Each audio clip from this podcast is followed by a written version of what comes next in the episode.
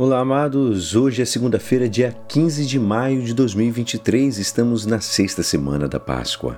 E a nossa igreja nos convida a meditar juntos o Evangelho de São João, capítulo 15, versículos 26, 16 a 14a. Quando vier o defensor, que eu vos mandarei da parte do Pai, o Espírito da Verdade, que procede do Pai, ele dará testemunho de mim. E vós também dareis testemunho, porque estáis comigo desde o começo. Eu vos disse essas coisas para que vossa fé não seja abalada. Expulsar-vos-ão das sinagogas, e verá a hora em que aqueles que vos matar julgará está prestando culto a Deus. Agindo assim, porque não conheceram o Pai nem a mim. Eu vos digo isto para que vos lembreis de que eu disse quando chegar a hora. Esta é a palavra da salvação. Amados, hoje no Evangelho, Jesus anuncia e promete a vinda do Espírito Santo, o Paráclito, o Consolador.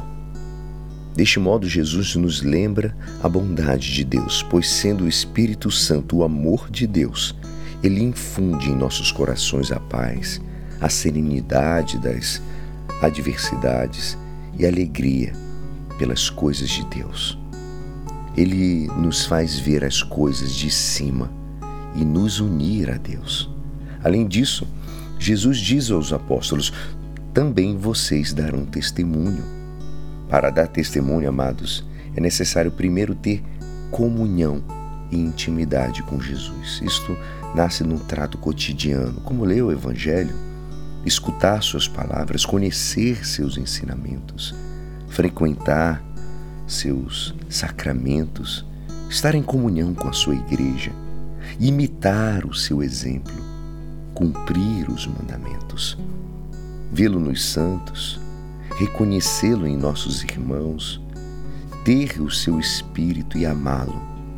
Trata-se de ter uma experiência pessoal e viva com Jesus. A segunda coisa é que o nosso testemunho é acreditado se aparece em nossas obras. Um testemunho não é só uma pessoa que algo é verdade, mas também é que está disposta a dizê-lo e vivê-lo. O que experimentamos e vivemos em nossa alma devemos transmitir no exterior. Somos testemunhos de Jesus não só por conhecermos seus, mandatos, seus ensinamentos, mas principalmente quando queremos e fazemos que os outros o conheçam e o amem. Como diz o ditado, né?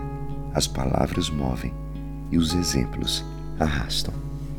Que possamos hoje, mais do que nunca, ser o próprio testemunho e ter essa comunhão com o Senhor. E é assim esperançoso que esta palavra poderá te ajudar no dia de hoje que me despeço. Meu nome é Alisson Castro e até amanhã.